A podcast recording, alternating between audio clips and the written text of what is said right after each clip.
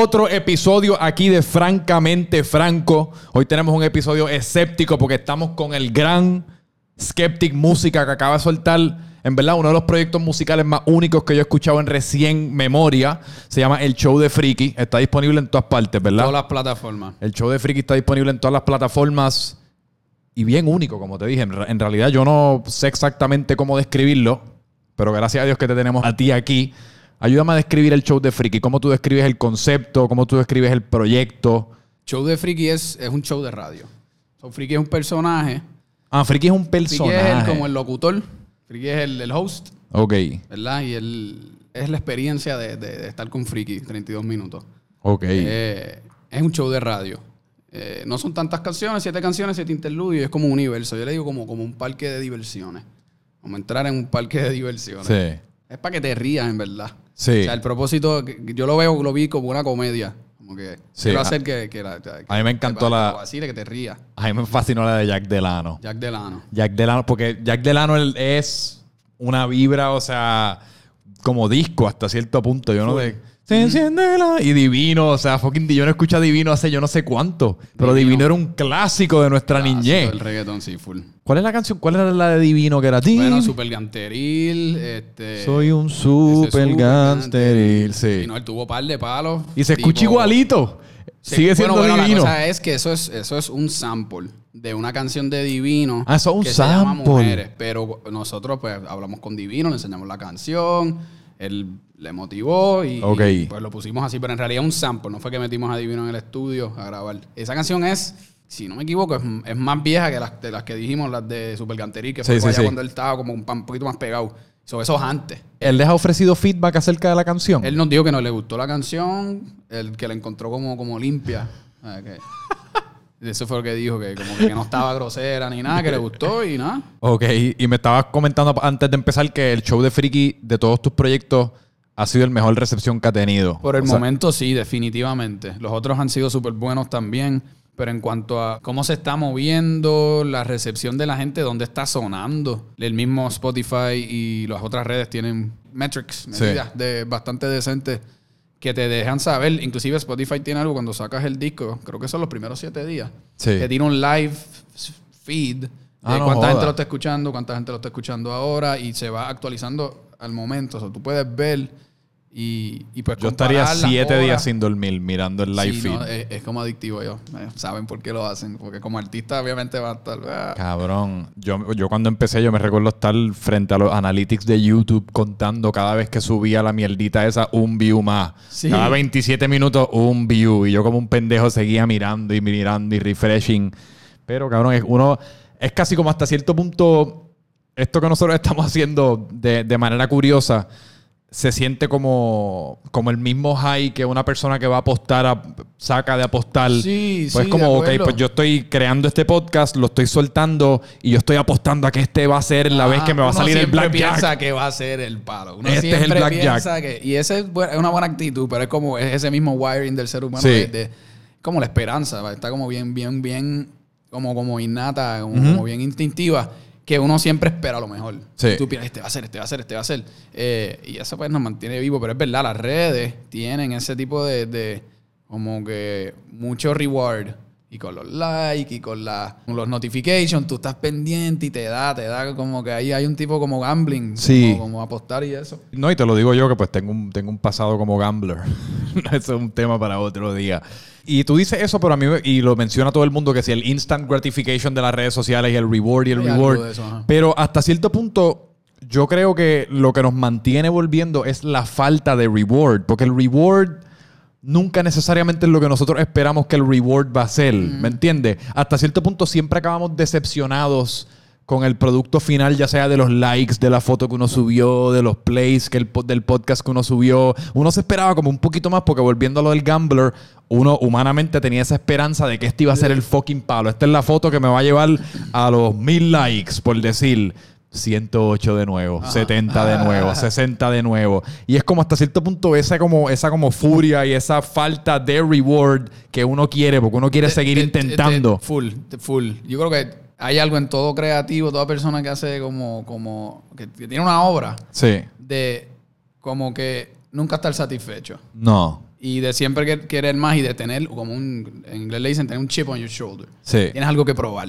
Y siempre estás como que esa hambre de querer probar algo a veces es lo que nos lleva a hacer las cosas más cabronas. No sé si te ha pasado que, que como que o te retan, o te decepcionan, o te, o te tiran la mala y eso dice, ah, chu puñeta, ahora sí que yo voy a coger igual. Sí. Y te da como un hambre más cabrona y eso es un drive. So maybe eso, exacto, la falta de diablo, puñeta, no llega a los mil likes o lo que sea. Ajá. Va, voy a tirar una foto más cabrona. O voy a hacer, ahora sí que voy a hacer un perreo que va a reventar todas las discotecas o lo que sea. Siempre es como que el, la, las ganas de probarte. Yo no sé si yo siento tanto eso. Hasta cierto punto, yo creo que lo que yo siento es. Mis, mis ideas son, son como una piquiña. Y es una piquiña que me tengo que rascar. Y yo no estoy pensando necesariamente en ese momento tanto como en el. Ah, te voy a demostrar a ti, canto cabrón, de que esta sí que va a ser la que va a pegar. Sino que es como, mano, me vino a la mente y la tengo que satisfacer. Y en mi caso, por lo menos, que hasta cierto punto es la razón que yo admiro mucho a los creativos en el, en, en el, en el ámbito de la música, porque la música es algo que toma un poquito más de tiempo y requiere un poquito más de paciencia. Uno tiene que coger esa idea, cultivarla y darle cariño. Y usualmente una canción no es del hoy para mañana. En mi caso, a mí me gusta ese del hoy para mañana. Porque si no, ya es como, ah, pues esta idea no la rasqué, así que pues nada, me entró otra piquiña y pues esa es la que tengo que satisfacer en el momento. Eso, eso es súper, súper cierto. ¿Cuánto tiempo tú estuviste trabajando en el show de Friki hablando de esto? Eh, mano, un poquito menos de un año. Pero no es una cosa, por lo menos para mí. Habla, exacto, No es habla- una cosa que yo me siento y el primer día yo voy a hacer el show de Friki y esto es lo que voy a hacer. No, es como que hiciste una canción, Va te pasando. quedó buena, ya tienes como cogiste el estilito, entonces hiciste otra. Sí. como que más o menos tanteando con un estilo. O sea, siempre estoy tratando de hacer algo cohesivo, no hacer cosas random, pero ok, pues vamos a hacer este estilito más pariseo, como, como con este lenguaje un poquito más. Pero esa fue la semilla inicial. Y yo tenía esto y tenía la otra. Creo que la primera que hice, yo creo que fue especial. Tenía especial. Mónaco me había enviado el beat. Chau, ahora Mónaco. Shout out Mónaco, saludos. El beat está, el, hombre durísimo beatmaker. Eh, me envió el beat, hizo una canción, Jazz no estaba, eso vino después. Y tenía un par de canciones por esa línea. Tuve el beat de reggaetón de Johnny Bravo forever. Yo sabía como que esto, esto yo no puedo comer mierda. Yo quiero lo que sea que haga con esto, tiene que estar súper chulo. Sí. So, me tardé un montón de tiempo en figure out qué, qué iba a pasar con ese beat. Y así poquito a poco, como que de momento, ya para el final tenía la idea y ahí es donde vienen los interludios. Ya tengo las canciones, ya sé como que más o menos por dónde a coger. Déjame coger los interludios y esto me ayuda a atar los cabos sueltos. Porque a veces brincar de una canción a otra como, como abrupto a veces. Y tú Sí. tienes que, ah, pues esta acabó lenta, entonces está de, como que bien activada, ¿qué tengo que hacer? Ah, pues ponle un interludio, como que Sí. bien- y en- eh, como que se va formando poco a poco. Y, No, y cuando lo escuchas completo, se, el interludio hasta cierto punto se siente como, si no sabes que es un interludio, se siente como el final de la misma canción, como una extensión. Sí. El punto era que se sienta como un programa de radio, que, que tú te des cuenta que aquí terminó el segmento, aquí pasamos al anuncio, aquí volvemos a la emisora, Sí. que, que sea seamless. Para, para que, exacto, para que no haya interrupción y, y- y te lo puedas disfrutar de verdad. Y mencionaste Johnny Bravo, que está rompiendo. Esa es la primera que saliste con Johnny video, Bravo, es- sacamos el video hace, hace como una semana o dos, una, semana y media. una- este, el video está, está bien cabrón. Este, sí, y gracias a Guri y a Yankee, este, a todo el corillo que ayudó en el video. Ese es el sencillo y está yéndole súper bien. Ese es el que tú decidiste montártele Yo detrás. entendía que esa era la primera canción que, que debería salir y presentarte el show de Friki. Que con esa canción, si tú ves esa canción y ves el video, dices, espérate, yo Sí. quiero escuchar esto, ¿qué, va, ¿qué es esto? Y está yendo súper bien.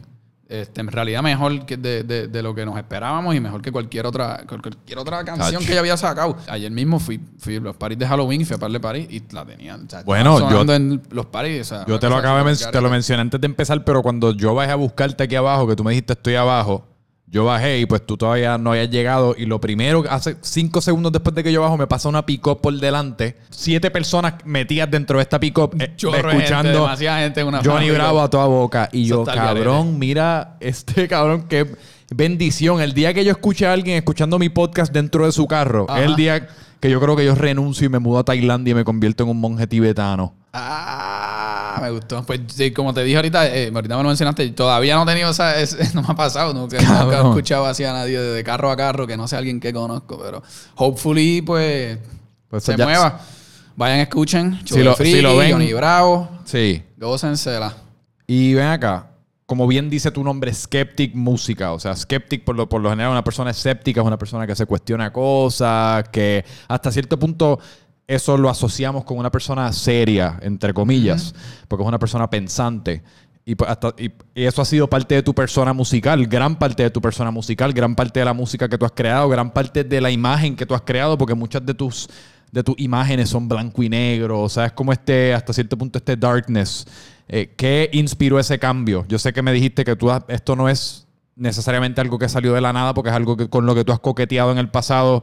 Pero claramente ahora dijiste como que me voy a tirar fucking all in con el show de Freaky, el vacilón, el perreo y la comedia. Sí, sí. Nunca había hecho un reggaetón así. Eh, yo creo que nunca había hecho un reggaetón punto como Skeptic. Por lo general siempre había sido serio. Eh, siempre con sus momentos de, de friki.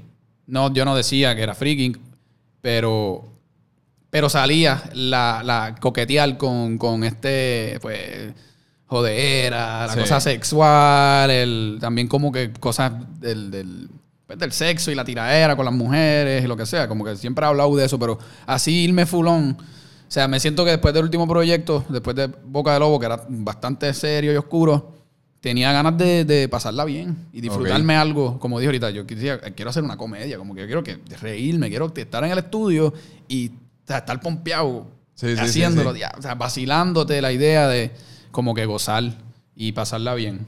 No era necesariamente como que quiero hacer algo para las discotecas o quiero hacer un perro. para- Era yo quiero disfrutármelo y quiero gozármelo, hacer las cosas que hacía de chiquito, porque de- de- mis hermanos y yo siempre teníamos toda la vida haciendo videos y lo que era de esta y grabándonos. Y, o sea, es entreteniéndonos. Eso era Sí. para eso. Si me entretengo yo y para mí está bien demente, estoy seguro que para los demás también le va a gustar. ¿Y por qué de primera instancia entonces creaste esta persona un poquito más seria y eso? ¿Eso fue una decisión consciente que tú tomaste? ¿Era cómo te sentías en el momento cuando lanzaste tu carrera? sigo siendo yo.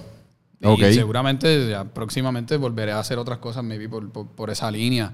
Este, que en realidad es quien, es quien yo soy. Y es un mecanismo para yo poder hablar de ciertas cosas de cierta manera. Y, y yo lo veo como ensayos, como dar mis pequeños ensayos, mis pequeños Ok. pensamientos sobre asuntos, sobre ideas eh, y, y- y cosas. No me siento incómodo. O sea, yo no me siento que estoy comprometiendo Son mi distintas integridad. expresiones de tu ser. Exacto. Y es bueno también como el alter ego. O sea, porque ya le da, lo consolida. No, ya- ya un nombre, freak, el apellido, o sea, es, es- es un personaje. No como que mm, irse en esas vertientes sin avisar. Como quien dice, o sea, ya al yo decirte free, pasa, ok, pues es un personaje. Ok. Como que sé yo, viste a Jim Carrey en The Mask, pero entonces viste Eternal Sunshine, y, pero es un personaje A, personaje B. So, hacer esa distinción y que la gente, o sea, también hacérselo un poco más fácil a la gente que entienda que, que se trata de una experiencia, de un personaje. Eh, Antes el disco se iba a llamar Freaky Joe, porque el personaje en verdad originalmente se llamaba Freaky Joe, pero le cambié el no- al show de Freaky por eso mismo, porque yo creo que con el show de Freaky ya yo te estoy dando que esto es un show, esto es un espectáculo, es un, es un con el nombre te estoy dando un la de lo que se trata. ¿Entiendes? Ok. ¿Entendía? Otro nombre pues un poco ambiguo, eh, como quien dice, hacérselo fácil, que entiendan de lo que se trata, que se entienda que esto es, mira, una obra, un universo, una experiencia.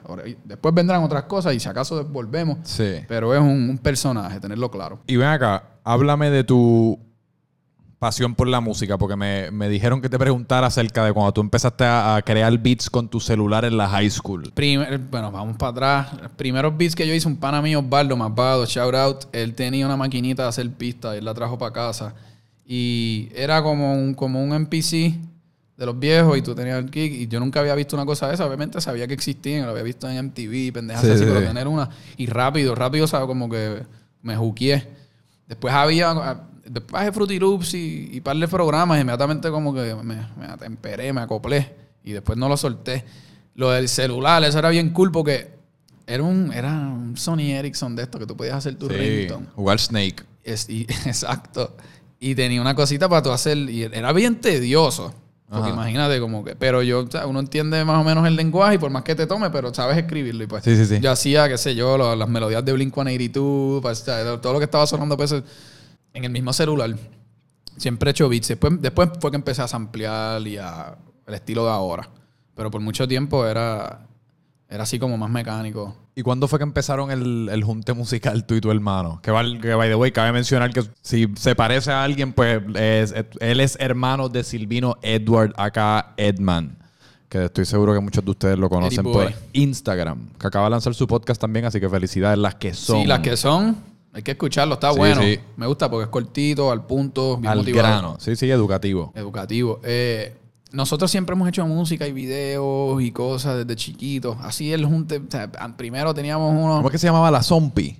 El Simpo. El Simpo. La Zompi está buena. La Zompi. Eh, las Bumpy. Creo que Las la Bumpy, exacto. pero está bien. Te la doy. no, mano. Primero te voy a decir. El primer nombre que yo tuve era John C. Groovy Man. Y esto estamos hablando cuando tenía como John 8 años. C. Groovy Man. Porque yo soy John, si vino John, me dicen John C. Eh, John C. Groovy Man. Estamos hablando, qué sé yo, como 8, 10 años. Después, más tardecito, ah, tuvimos un grupito que se llama este, Los Vegetarianos. ¿De qué eran los Que era vegetarianos? como, como guitarra, acústico, pero cómico, tipo Flight of the Concords, cosas Sí, así. Este, hicimos el primer, gru- el primer dúo de reggaetón entre Sí. mi hermano y yo. Estamos hablando, qué sé yo, 2004, por ahí. Chito y Royal. Él era Chito, yo era Royal. Después eso evolucionó a Simposio. Chito y Royal era como show de friki, puro relajo, vacilón. Pero entonces Simposio era más serio. O sea, Simposio, debemos decir, como, como Skeptic. Y ese era Eduardo y yo. Y después Simposio evolucionó al Simpo. Todo esto es mi hermano y yo, pero con diferentes aliases. Y luego, pues, eh, después del Simpo, nos fuimos, nos fuimos por donde estamos ahora. Era Ok. Silvino Eduardo Herman y Skeptic. Pero ha sido una larga trayectoria de inventos y lo que era. Está todo ahí. Cami, ven acá, pues yo creo que yo le pregunté esto a tu hermano la vez que, que yo grabé el podcast con él y ya en verdad ni me recuerdo qué fue lo que me contestó, pero ¿qué dentro de la crianza de ustedes, o sea, qué se les inculcó, de qué manera se les educó, que pues ustedes claramente salieron como con este o gene creativo, pero a la misma vez tienen están súper bien leídos, están, o sea, tienen un montón de intelecto, o sea, que eso fue algo de la crianza, o fue una curiosidad que ustedes dos simplemente genéticamente tenían, o de dónde nace eso. Buena pregunta. Eh, en realidad todos los hermanos eh, tenemos como que esa fascinación por la arte y el entretenimiento. Mm. En realidad, bueno, primeramente pues la mis papás, o sea, que, que me han dado eh, tremendas Yo, way, oportunidades. Yo nunca me voy a olvidar, cabrón. Yo, que cuando tu, tu hermano vino a casa, porque cuando yo grababa el podcast en casa fue que lo hizo con él. Y pues él vino con tu mamá y con tu primo, Ricky. Pero, Ok. pero nunca me voy a olvidar, después de grabar el podcast, tuvimos un rato largo hablando en el patio. Y en una, cabrón, tu mamá era nada, nos, nos agarramos todos de las manos, hacemos un círculo. Ah, ya, claro. Y yo creo que ella nos, nos- si no me equivoco, nos bendijo con un aceite de. Se me olvida de que era el aceite de esencia de, de Ah, rosa, sí, sí, algo, algo así. Y todos cerramos los ojos. Y ella nos dijo unas palabras como por uno o dos minutos. Y fue un momento eternamente mágico. Es mágico. O sea, yo nunca me voy a olvidar de eso. Yo salí, yo, yo, yo me moví. ok, qué Sí. bien. Sí, no, Pero mi, nada, mamá, mi mamá es, es así y, y- y siempre pues, siempre ha estado ahí. y pues, mano, siempre pues, no, no, o sea, no- no- han estado ahí para nosotros y, y nos han dado pues el espacio de, de hacer, ¿verdad? Sí. Y, las oportunidades, de, como tú dices, pues la educación y todo eso, que, que eso pues... Y es curioso a ellos.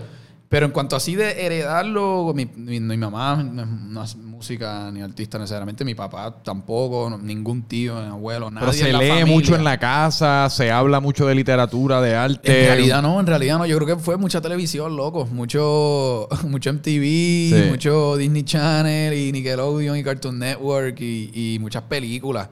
Eh, eso es lo que me imaginaría que, que fue. Eh, porque desde chiquito siempre estábamos inventándonos algo. ¿Y a ustedes les gusta hasta cierto punto también mezclar como lo serio y profundo con lo jocoso? Sí, siempre el humor siempre está de alguna forma. Sí. Por Y más no- dark que sea, siempre hay algo de, de humor. En tu disco ahora del show de Friki se utilizan un montón de referencias hasta cierto punto como Johnny Bravo, que es de televisión Sí. pues americana y un hay un montón de, de- o sea, de la nada boom inglés, de la nada boom español, un montón de referencias al pop culture de, de los Estados Unidos, etcétera, etcétera. ¿Eso no te preocupa a la hora de hacer música o lo tomas en consideración eh, pensando de que pues quizás eso no es algo de que las, las masas, o como quien diga, considero, eh, lo considero. entiendan o dijeran? Trato siempre de hacer algo que, que yo sepa que la gente pueda entender Ujú. razonablemente. No hablar para mí mismo. O- porque Sí. yo tengo 20.000 chistes internos que para mí y mis hermanos y mi gente close nos encantan, pero sé que si los digo una canción nadie va a saber qué carajo estoy diciendo. Eso no lo van a entender. So, trato siempre de decir algo, pero es verdad, maybe, maybe, no, maybe en el disco no estoy usando el lenguaje o la jerga que tú estás acostumbrado a escuchar en las canciones de Sí. reggaetón o en el género o en lo que te acostumbras a escuchar de la música en español, pero sí trato de que sea que aunque sea algo nuevo que estás escuchando en una pista, por ejemplo, unas palabras nuevas, sí sean palabras que tú escuches por ahí, que entiendas, Eh. ah, por más que tú nunca necesariamente hayas escuchado esa palabra en particular en una canción de esa forma. Sí. Sé si me entiendes. Perfectamente. Pero siempre, siempre tengo eso bien consciente. Me siento, escucho, ok, esto es algo que la gente podrá entender lo que yo le estoy tratando de decir. Lo estoy aquí yo oliéndome mi propio peo y nadie más Que va. puede pasar. Y yo o sea, sé qué pasa. Y No, y es difícil no hacerlo. Hasta cierto punto, lo más fácil es olerte tú tu propio peo. Eso es lo más fácil para los artistas, lo que tú estabas diciendo ahorita. Por eso es que uno se pega y está pegado a los views y a los likes, porque Sí. está ahí yo, yo, yo, yo. Pero eh, eh, uno tiene que como que tomar un par de pasos para atrás y decir, ok, reconozco que hay un ego, pero a la misma vez tengo que hacer algo que objetivamente yo sepa que vaya a llegar. Porque si tú estás tratando de hacer algo con un mensaje y, y el mensaje no llega, pues fallaste. Por más que te complaciste a ti, ay, me encanta cómo se ve, este peo huele tan Sí. rico. Nadie más te cree que el peo huele rico, así que perdiste el tiempo. Eh, So, eso está súper consciente. Y eso es algo que yo estaba pensando el otro día porque me dio con. Yo estaba en casa y me dio con escribir una reflexión en los notes de mi computadora acerca de esta necesidad que tiene la gente por, identi- por como identificarse. O sea, ya yo te conozco a ti ya yo tengo como tres o cuatro adjetivos que yo puedo utilizar para describirte quién yo soy. Y yo me metí en esas tres o cuatro cajas y ya después, una vez que yo decido que yo soy de esa manera, pues se le hace bien difícil hasta cierto punto, hasta cierto punto uno verse de una manera distinta o ver la posibilidad de evolucionar o salir de esas cajas o permitirte espacio para crecer, cambiar, etcétera, etcétera. Como que vivimos tan metidos dentro de quien nosotros pensamos quién somos o de la manera que nos describimos. Pero nada, ese no es el punto. El punto es que estaba escribiendo esta, esta reflexión y se la envié a mis padres, se la envié a una- algunas amistades o lo que fuese para que la leyeran y me dieran su feedback porque yo quería publicarla.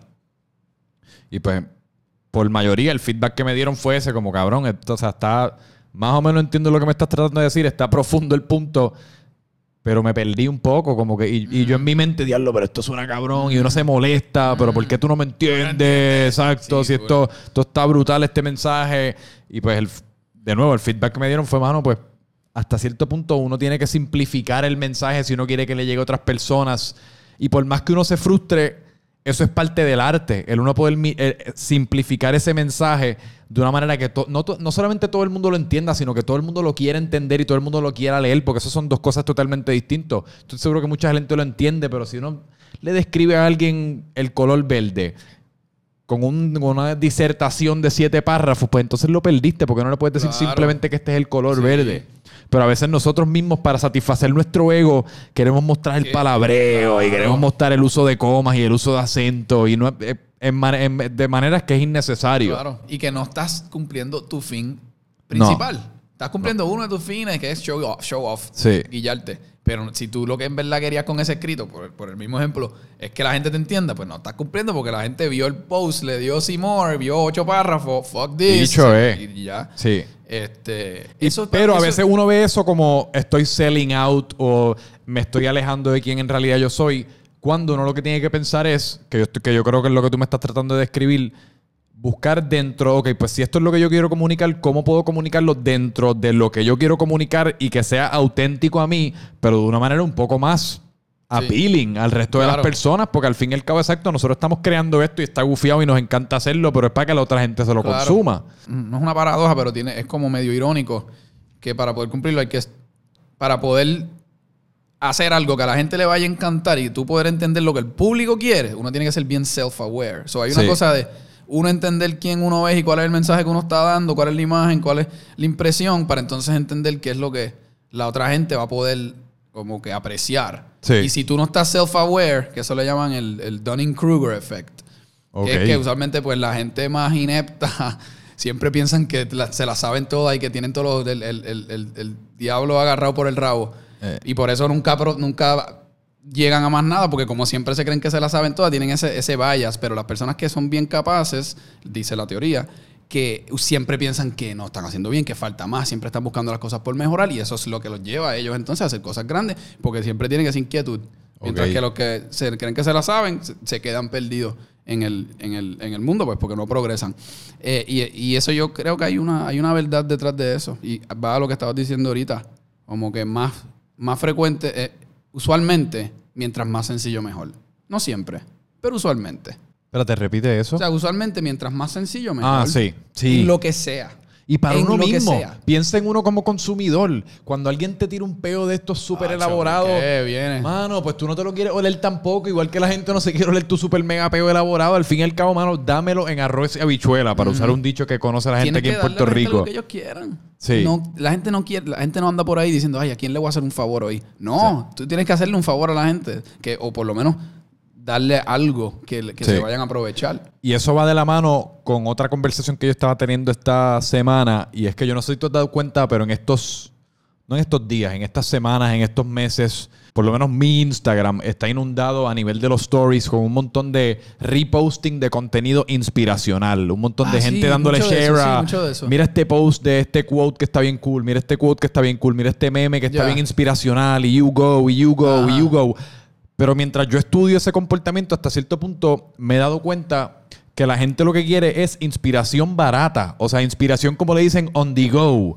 Yo- porque a, le dan- a lo que le dan repost no es ni una oración. Es literalmente you go, go guy, you go girl y ya. Y eso es todo. A la que uno fuerce a esa persona a sentarse y en verdad tener que profundizar eso, pero dentro del contexto de ocho párrafos, nueve párrafos. No, tienen que trabajar para lograr lo que quieren. Exacto. Y sudar y pasarla mal. Y pasar Exacto. calor y llorar y que no les sirva Sí. y volverlo a hacer. Y esa es la no clásica. lo mismo fácil. uno en la escuela superior o en la escuela intermedia, lo que fuese. Te tienes que leer el libro. Déjame leerme el, el resumen. Ajá. Quieres inspiración, pero quiero la inspiración de la barata. O sea que nosotros todo lo queremos, pero queremos la versión más sinteti- sintetizada y fácil y conveniente para, para nosotros. Déjame aprender, pero sin tener que aprender ni pasar por el proceso de aprender. Es como todo esto, como lo- a mí me salen a cada rato, ahora que hablas de eso de lo- Instagram, lo- lo- los advertisements de la gente que, Sí. que te va a hacer millonario desde el celular y tienen jet Diablo. privado y, y- y tú quieres a- tú quieres aprender cómo Sí. yo hice 10 mil dólares al mes aquí. ¡En un minuto! Ajá, como que hay mucho de eso y no es que yo crea que haya muchas personas exitosas ofreciendo los servicios, lo que me deja de eso de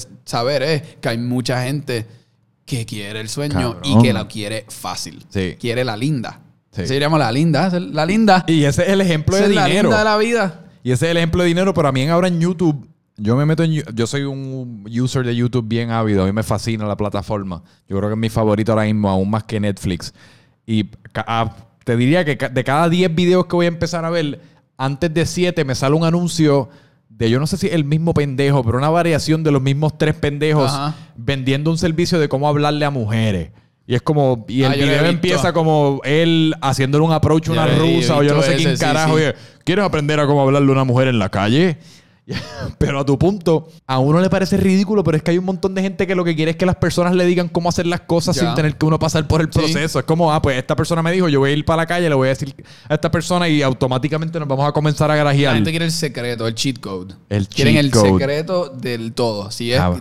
levantarte jeva, pues ¿cuál es el secreto? ¿Qué es lo- si tú no has visto lo que sea, ah, ¿qué es lo que toca hacer para Sí. Dame, y la vida no es, te voy a dar A por B. O, No. ah, pues, ¿tú sabes qué? Ah, nadie te lo había dicho, pero para llevarte una jeva, Sí. lo único que tienes que decirle es, ah, diablo, puñeta, la logré, eso ya, descubrí el secreto. Como que no, la vida no es así. Lo mismo con haciendo música o promoviendo tu música o, ah, mano, ¿y cómo es que, cómo es que tú hiciste? Ah, bueno, pues, te puedo dar una larga historia de todo lo que tomas y todo lo que conlleva, pero no es un, no es un, ah, pues, si le das este botón, suena bien, cabrón. Sí. Este es el secreto, este, ah, puñeta. No, y a- Ser el cheat. Y aparte que todo lo que tú has hecho ha sido una expresión de quién tú eres, que hasta cierto punto es difícil comunicarle eso a otra persona, pues puede que no sea compatible con su jornada como creativo o creativa, porque tú lo que has hecho es expresarte tú en las distintas iteraciones, que si pues tú nombraste ahorita todos los, los vegetarianos, que si skeptic, que si, o sea, todas estas iteraciones sí, pero uno se Sí, ríe, pero no, hasta pero, cierto eh, punto eh, eh, esa es la jornada que todo el mundo toma, porque pues, uno, y como, como también mencionaste con el show de Friki, pues yo no tenía ninguna intención de que quería montar este disco completo, pero empecé con esta intención de que quizás hacer un perreo y uno, y uno dándose la oportunidad de crear eso, te ocurren siete otras ideas, pero ese es el paso, ese, eso solamente uno lo puede descubrir en el camino. O sea, hasta cierto punto la clave del éxito es que no existe la clave del éxito. Exacto. Y buscarla es perder tu tiempo. Igual que buscar estos cheat codes, cabrón. Lo que funciona con una jeva no funciona con otra porque todas las jevas son hasta cierto punto distintas. Sí, hay características o lazos. Y esto, pues quizás en las que son, nos pueden informar un poquito Claro, más claro, claro. Ese es acerca de este tipo. para- para Exacto. todo este tipo de preguntas. Porque este es un hombre soltero diciendo este tipo de, o sea, dando este tipo de retórica, pero nada, ese es el punto, que la clave del éxito es que no existe. No hay camino. Uno tiene que hacerlo e ir y buscarlo. Tienes Sí. que ir y hacerlo, hermano. Y, y me- ensuciarte, trabajar, No, y el- sudar, hablar con gente, hacer cosas que te hagan incómodas. Había un dicho que era que, que- que la- usualmente las personas más exitosas son aquellas más dispuestas a tener las conversaciones difíciles y hacer las cosas difíciles. Ok. Aún dentro de lo que uno quiere hacer, aún con el disco, yo tenía, "Ah, tengo que mezclar esta canción que no, que no me gusta y estoy dándole la vuelta y no quiero hacerlo, pero es algo que sí quiero hacer porque quiero sacar el disco. Sí. Pero, ojalá esto se mezclara solo y no tuviese Sí. que sentarme aquí tres horas a, a ver cómo ese kick lo va a poner a, por darte un ejemplo, a sonar bien cabrón. O sea, queremos, o sea, uno siempre está como que, tiene que uno tiene que trabajar para Sí. que las cosas sucedan, no, le- no, no llegan y ya. Uno tiene que trabajar definitivamente. Y es curioso porque eso que te acabas de mencionar, pues tú acabas de lanzar tu disco y como tú dijiste, tú estuviste un poquito menos de un año preparándolo. Pues piensa en eso. O sea, tú ponle que, ponle que tú llevas cuando tú lanzaste el disco hace un- dos semanas. un- El 18. el 18 de octubre, semanas, hace como dos semanas, semanas. Pues tú llevas dos semanas desde el lanzamiento versus un año que tú estuviste preparándolo. Así que uno como humano, que ponle que uno tenga X cantidad de años en esta vida, uno va a pasar un porcentaje tanto mayor dentro del proceso que dentro del resultado o el producto, que por eso es que uno tiene que hacer algo que uno en verdad le guste. O sea, tú te Sí. tienes que disfrutar el, pro- el proceso, porque si no el producto va a ser una mierda, o si es exitoso, pues no va a ser lo suficiente para sustentar tu, tu- e- ese estilo de vida. Porque al fin y al cabo, o sea, yo llevo fucking meses aquí haciendo podcast y pues todavía yo lo hago con las aspiraciones de convertir esto en un negocio, el cual todavía no necesariamente lo es. Ya. Pero cabrón, si yo me frustro y estoy, y estoy nada más que trabajando para ese producto, pues, pues son, qué sé yo, me voy a hacer otra cosa que me dé el dinero un poquito más rápido un poqui- Ajá. y un poquito más de lo que me estoy ganando ahora. Pero es tu meta y es lo que yo me, yo me Sí. identifico No, completamente. y es el contigo. proceso. Y O sea, es el- yo, el punto es poder tener Sí. un proyecto sustentable que te dé lo suficiente para uno pasarla bien en la vida. En Exacto. cuanto a lo- cumplir Sí. con sus necesidades. Sí, sí, sí. sí. Pero hay que fajarse y, y- y trabajarlo hasta que, hasta que suceda. ¿Cómo dentro de ese un poquito menos, vamos a llamarle un año, por eso de redondearlo, ¿cómo es ese proceso de crear un disco? O sea, tú tienes más o menos un itinerario en el cual tú, ok, hoy voy para el estudio, eh, yo Para sé que el martes, final, miércoles y sí, Para el jueves. final sí, pero por el principio pues es un poquito más tantear con... No hay, como no hay una idea de que quiero sacar un disco necesariamente por los primeros par de meses, es lo que uno hace esas primeras canciones. Es más bien como que hacer música y tratar de orientarlo hacia algo que suene bien y que esté más o menos dentro del mismo universo. Ya cuando tienes por lo menos para mí, ya cuando sé, ok, esto va a ser un disco y ya quiero sacarlo más o menos para esta fecha, quiero completarlo, pues yo me pongo el itinerario, que esta canción se mezcla este día, después esta es la otra, se masteriza en tal fecha y más o menos cuadrando porque ya, ya tienes la idea en mente. Ajá. ¿Sabes? Ok, pues me faltan tales interludios, me falta mezclar tal cosa, este, toca hablar con esta persona para el sample, lo que sea, y te cuadra. Pero al principio es. Está todo demasiado amplio. Es tú haciendo par de pistas que de momento que esto como que se ve que esto se ve como que parte de la misma película, que hay escenas de la misma Tú película. haces pistas, tú, tú haces... yo, yo lo hago todo. Sí. Las pistas, la mezcla, este, este video lo edité.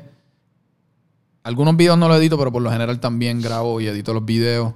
Este, este lo trabajé con Guri y con, con Yankee, que ellos me ayudaron con la cámara y con la producción. Pero por lo general, ajá, escribo yo, mira, pues quiero esto, quiero esto, vamos a hacer esto, la tomo así, este, vamos a grabar en tal sitio, esto.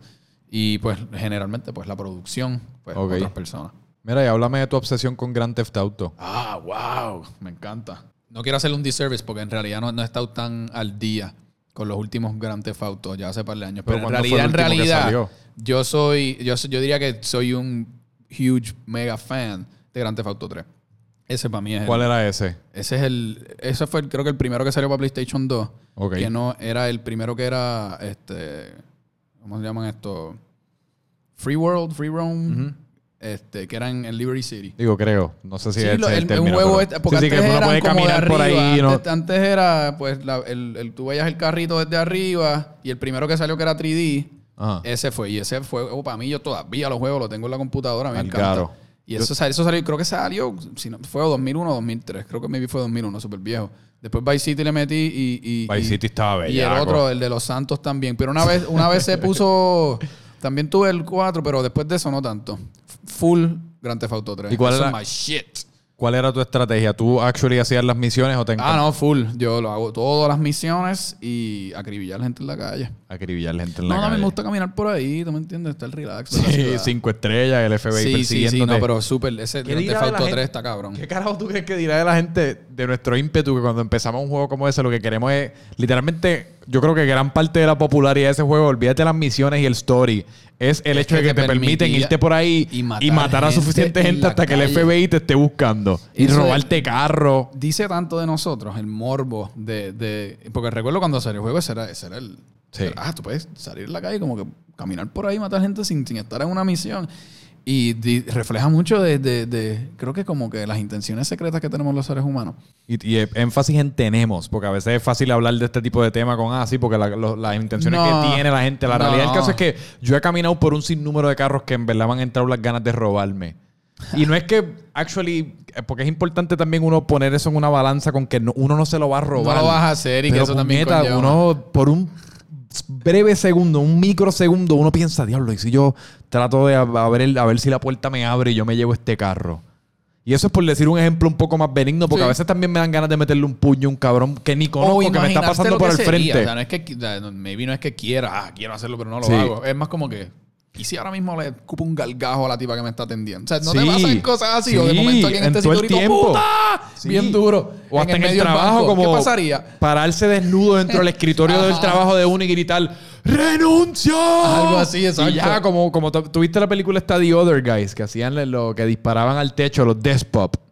¿No viste esa película? Pues pichea, pero el punto es que son, no sé, son mierdas que nosotros tenemos dentro de nosotros mismos que hasta cierto punto están engranadas dentro de nosotros mismos. y Yo creo que son parte de, la, de, de todo lo que conlleva ser un humano dentro de esta tierra. De cómo los humanos antes sí se caían a puños y sí posiblemente se escupían galgajos, pero ahora pues, pues no, Ah, tenemos que que, llevarnos, eh, llevarnos Hay que bien. llevarnos y- bien. Pero a mí me fucking fascinaría meterle un puño a alguien, o sea, un día por joder. A ver, bueno.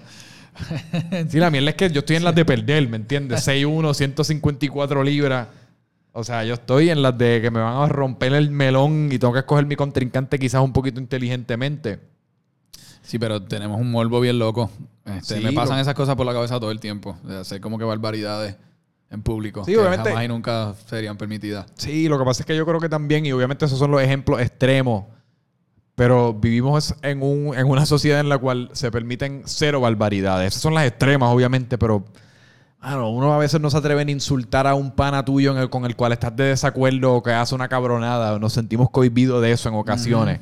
Cuando hasta ese placer simple nos lo están, no que nos lo están robando, pero nosotros mismos nos lo robamos por estas reglas de la sociedad que, que nos hemos impuesto.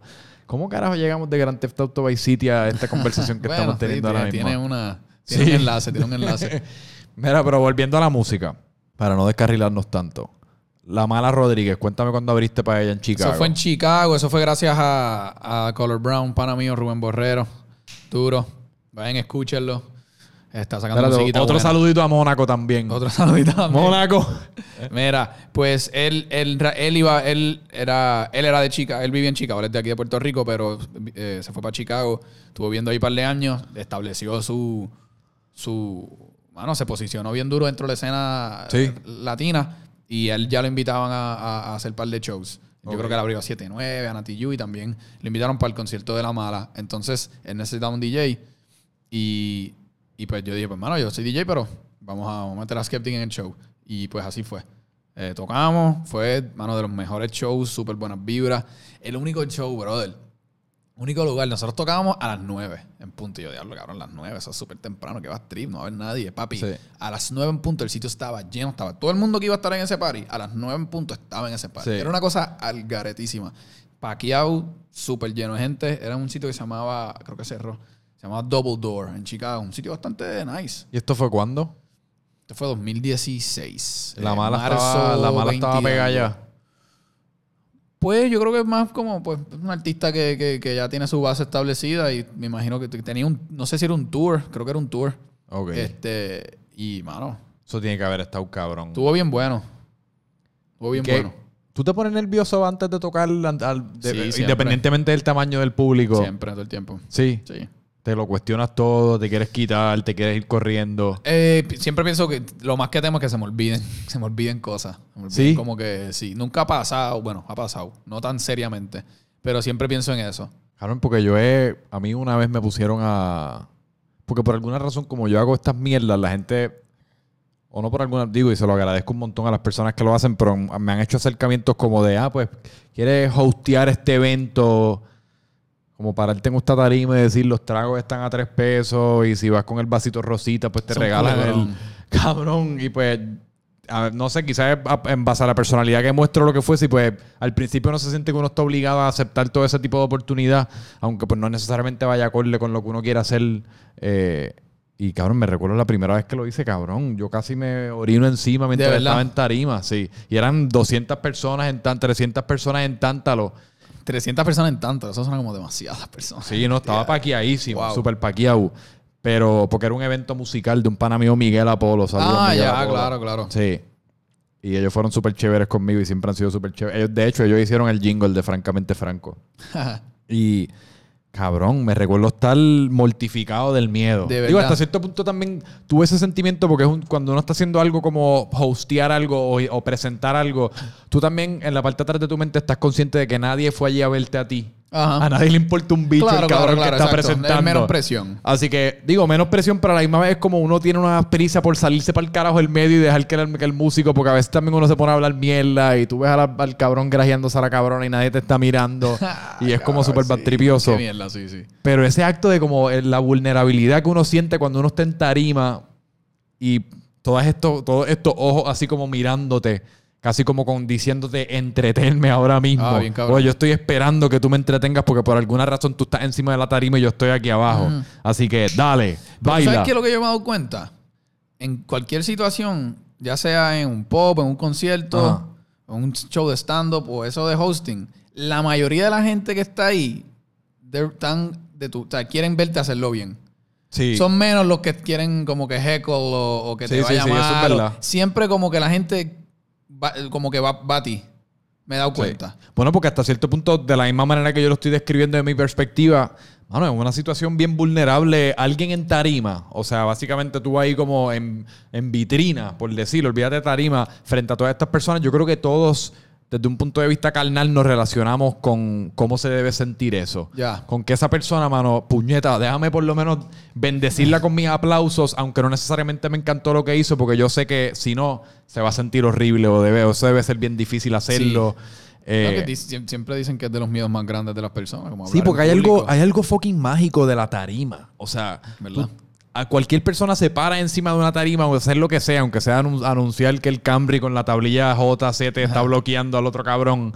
No sé, eh, automáticamente el estar encima de la tarima te asigna como una especie de importancia que yo creo que las personas que están debajo de la tarima, no sé, como que responden a eso o no sé, o piensan que no se atreverían a hacerlo. Ya estoy psicoanalizando la tarima demasiado, pero tú me Pero sí, de, entiendes. acuerdo, de acuerdo. Sí, sí, la tarima. Y tú no ves que cuando alguien que pues, maybe no está acostumbrado necesariamente, que no, no es una persona de estar en tarima, llega a una tarima y rápido como que Sí. miran y se sienten y ven como que cómo sería, porque, porque es ese.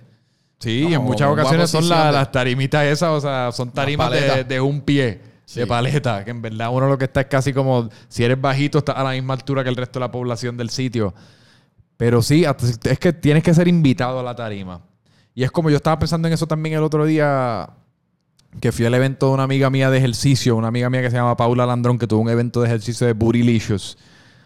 Y pues al ser ella amiga mía y ella también hace un podcast de, de aquí dentro de los estudios que se llama The Deep Lifestyle, pues cabrón, yo est- estaba en lista, whatever, y pues entré. Y hay algo fucking mágico, independientemente de cuán grande o pequeño sea el evento, de estar en lista Ajá. y que te dejen entrar. Ajá, ajá. Tiene un es como casi como treparte en tarima. Nos Es encanta como, sentirlo que somos especial. estoy en, estoy en lista de Sí, Franco estoy- Micheo. lista, Vente que tengo lista. Exacto. Dentro, vente, estamos en el VIP. Sí, sí, sí, sí. Me sí. encanta esa jodienda. Nos- exacto, nos fascinan estos. Son halagos, aca- acaban siendo como halagos o reconocimientos de quién uno es dentro de una secta pequeña de personas. Que también he realizado que está gufiado hasta cierto punto uno piensa porque Instagram y las redes sociales nos ha, ha como que cambiado el juego y ahora nosotros estamos pensando como en los millones, en los millones de views, en los Ajá, millones de ajá. followers, en los millones de todo esto. es producto de la inflación. Sí. De, la, de, que de ese mismo deseo y ya las expectativas están tan altas porque, porque hay una un poco de fabricación falsa Sí. de lo que es. Ah, que sí, 13 millones de views en, en, en 12, 12 segundos. No, y después- Loco, ¿Qué pasó ahí? Y después te das cuenta que pones un video de YouTube de nuevo y te sale como ad. La, la canción que tú veías que tenía 18 millones te salió como ad 7 veces. Que eso es otra mierda, YouTube. Arregla esta pendeja porque últimamente yo tuve... Mi computadora no tiene memoria. Tuve que bajar, borrar Spotify. Así que ahora estoy escuchando música a través de YouTube para bañarme. Y no hay nada peor que yo fucking poner mi playlistito de YouTube y que después de la primera canción me tire un ad de un fucking cabrón de yo no sé dónde carajo en, en Ecuador con su cancioncita bendito que pues está joseándose y se la está buscando, pero yo estoy enjuagándome las bolas escuchando Noel y de la nada, No me, cambiar. y de la nada me fucking cambia la canción a la, a la canción esta que nunca he escuchado en mi vida, francamente nunca voy a escuchar de nuevo. Y pues me tengo que limpiar el culo escuchándola cuando ya tenía mi playlist musical planeado. Nada, eso es algo que tienes que arreglar. Sí, Se me olvidó cuál carajo. Perdí el hilo por completo. Iba a decir que perdí el hilo por completo. No, no, pero sí, hay una inflación. Y Ah, exacto, lo- eso. lo- lo- I mean, es, es mercadeo, ¿verdad? Y, Eso. Y, y, pues las personas que quieren mover un producto, un servicio, una música, lo que Sí. sea, pues esos son la- la- los recursos que tienen. Pero que de cierto modo, ya cuando se trata de lo que estabas diciendo, de, de los números, los views, los plays, whatever, se crea la expectativa de que, ah, no, si no tiene, déjame ver el video, no tiene dos millones, ah, un bacalao. Sí. Y todo lo hacemos hasta cierto, hasta cierto punto. Y, y- y es, es- es una encrucijada rara porque los artistas se ven forzados a, a tratar de tener ese posicionamiento. Este, y pues a veces no es tan genuino. Spotify por lo general es bastante bueno Sí. con eso. Pero hay Yo- otras redes que Tú puedes comprar, yo no sé si tú puedes comprar anuncios en Spotify. es mucho. O sea, creo que todavía siempre hay maneras de esta gente bots y hackearlo, pero ten- de lo que he visto, lo más es, es lo más lo Yo más creo- clean. Yo creo que en Spotify lo que Porque tratan de hacer es meterte YouTube. en los playlists. Los playlists de Exacto. Spotify viene siendo como el hack. Eh, es, es entrar, y eso pues ya es un poco más orgánico porque uno entra en los playlists, personas Sí. compartiendo tu música, Sí. este, hay alguien que le gusta tu música, te puso en el playlist, eh, y eso se va regando a través de personas que están compartiendo tu música. Sí. No es que tú pagaste a nadie para, para que te pongan ese número de, ah, pues tienes ahora 10 millones, porque eso se hacía. No sé si se hace todavía, pero en YouTube, en SoundCloud, en todas estas plataformas, tú ibas a Fiverr.com y comprabas. Todavía. este, y, y- se hace. No sé hasta qué nivel en YouTube y SoundCloud se ha hecho más difícil. en Eh, YouTube yo creo que no, SoundCloud no conozco la plataforma suficientemente bien. Pero ajá, siempre, siempre hay de esas cosas. Y, te- y hasta, hasta la, en, en Instagram y eso, no sé si to- todavía, que, que me está un poquito más como que cracking down en ese tipo de cosas. Pero antes también uno podía Sí. pagar por. Tú no, y pasa todavía que tú te De metes en páginas de gente como que de momento ves un artista X que tú nunca conocías, y de momento te metes en la página, fotos normales, con, qué sé yo, par de likes o lo que sea, normal, y de momento 50 mil o 100 mil, que, pero esta exageración de, de- Sí. de esta discordancia. O tienes 50 mil seguidores y 80 likes en la foto. Exacto, eso es lo que digo. Eh, eso, pues, cabrón, ¿qué se va a hacer? Esto ha dañado nuestra percepción. Pero, mano, no se deja de sentir bien cabrón cuando uno está aquí en la calle Loíza y viene una persona en persona y te da un elogio acerca de lo que uno está haciendo. Mano, estoy escuchando tu música, me encanta. Escuché el podcast, sigue metiéndole que en verdad está súper brutal. O sea, por alguna razón nosotros estamos... Cuando estamos en el teléfono estamos pensando en los millones, pero a nivel personal, cuando estamos caminando por ahí, que recibimos ese feedback, quizás obviamente que viene siendo reducido, pues porque la cantidad de gente no es la misma que pues uno está sintiendo en el teléfono, pero se siente hasta cierto punto hasta más cabrón. Eh, para mí eso, es- eso es más caro. Porque es genuina, mano. Es, contacto- de- es una persona que saca de, su, de sus cuerdas vocales para dejarte saber. Porque eso requiere valentía. Yo en muchas ocasiones me disfruto cosas de personas que ni se lo dejo saber. No sé, por, por pacho o por simplemente no me comunico con la persona o lo que fuese. Pero una persona que saca de su valentía para dejártelo saber, hacho, eso vale. Definitivamente. Pero eso es lo más que vale. Porque eso al final del día es de lo más importante que uno está tratando de hacer con la, la música, la arte, los Sí. podcasts. Tener impacto en la vida de la gente. Un impacto positivo. Sí. Que haya contribuido ya sea a que esa persona se entretenga o se ría. O algo un poquito más contundente, que le diste una lección bien chévere o le enseñaste algo que no sabía. Sí, Que te digan que de alguna manera tú los tocaste. sí. No los, no los toques así de tocar, pero los tocaste... Sin acoso. Exacto. Bellacoso, pero sin Exacto. acoso. Para ir acabando, ¿en qué dirección ahora? Pues tiene. ¿Cuál es, ¿Cuáles son los próximos pasos musicales? Ya sea qué planes tienes a nivel de mercadeo, qué planes tienes a El- nivel de... Ahora mismo no estoy pensando en música nueva ni que vuelva a salir otro proyecto. Ahora mismo es darle duro con el show de Freaking, que lo que lleva son como dos o tres semanas en la calle, dos semanas o lo que sea. Eh, ponerlo, ha estado sonando duro en la calle, en par de party, en, en bastantes eh, eh, eventos. Y hacer las próximas movidas. No te sé decir cuáles son esas próximas movidas. Yo no tengo el cheat code. Ojalá lo tuviese. Y, y es, es curioso, una pregunta como que siempre te, te la tiran. Ah, ¿qué vas a hacer? ¿Qué es lo que tú quieres? Pues cabrón, que explote. Que esté en todos lados, que sea un palo, que a todo el mundo se lo vacile, que esté sonando en todo el fucking dilo- mundo díselo al entero. cielo, mira, díselo a la, a la lámpara. So, exacto, mover eso y, y- y en realidad, pues, mano, gracias al esfuerzo de la gente y pues ver qué movidas aparecen, qué oportunidades aparecen, muchos shows, tenemos unas cuantas movidas, el equipo se está moviendo bien. No quiero revelar mucho, pero pronto van a ver un par de cositas que, que van a estar buenas. Pero sí, a nivel de Adelante. presentaciones en vivo. hay presentaciones en vivo este, y otras, otras gestiones que estamos haciendo para que suene de verdad. Qué vacilón, cabrón. El vacilón, el vacilón de Friki. Pues, mano, dile a la gente dónde puede conseguir toda la vaina. Pues mira, el disco El Show de Friki está en todas las plataformas. Eso es Spotify, Apple Music, Mm. Eh, si Google, Amazon, hay un montón, está en todas. Este también está en YouTube, el video de Johnny Bravo. Eh, ¿Tienen más videos? Vienen más videos, vienen más videos. Pero por el momento estamos Johnny en Bravo. el Johnny. Pero, pero sí, está en todas. Show de Friki. Mm. Show de Friki. Gracias por Johnny Bravo, cabrón. Sí. Qué fucking vacilón. Sí, sí, sí. Salió, salió, de, salió del corazón y súper genuino, mano. La pasamos súper bien ese día. Sí, sí, sí.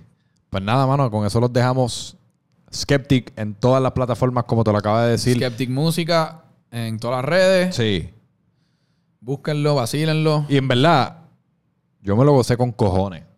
Yo fucking escuché el disco dos veces completas. O sea, lo, lo que no acostumbro a hacer, porque yo usualmente soy de canciones sueltas. Esta, este hábito de proyectos, escucharlos así como de, de principio a fin, como una pieza, Sí, ya se ha perdido un poquito. un poco, sí. Pero por alguna razón lo empecé. Tienes y- que escucharlo de principio a fin. Sí. Es una, en, o sea, no quiero sonar así como mierda, pero es una, es una historia, una obra, una, tiene su orden. Sí. Hay, habrán otros discos que sí, maybe se prestan para tú poder cogerlas de tu orden, pero este en particular, como Sí. tiene los interludios, tiene un orden y, y te, te digo que te lo vas a gozar más si lo escuchas de principio a fin, es tan largo, 32 minutitos. Y en realidad las canciones son siete, son siete canciones, siete interludios. Eso no es una saturación de, No. de música, en realidad y se siente bien, se siente bien chévere, es un vacilón. Duro. Duro. Y cuando acabe esos 32 minutitos y hayas chequeado todo lo de Skeptic Música, pues entonces me puedes conseguir a mí como Franco Micheo. Pero eso después de que acabes el disco completo, después de que le des follow por Instagram y hagas toda esa diligencia. Franco Micheo en todas partes. Duro. Los dejamos. Bien. Bueno, nos despedimos. Francamente Franco, Skepticmente Skeptic. Paz.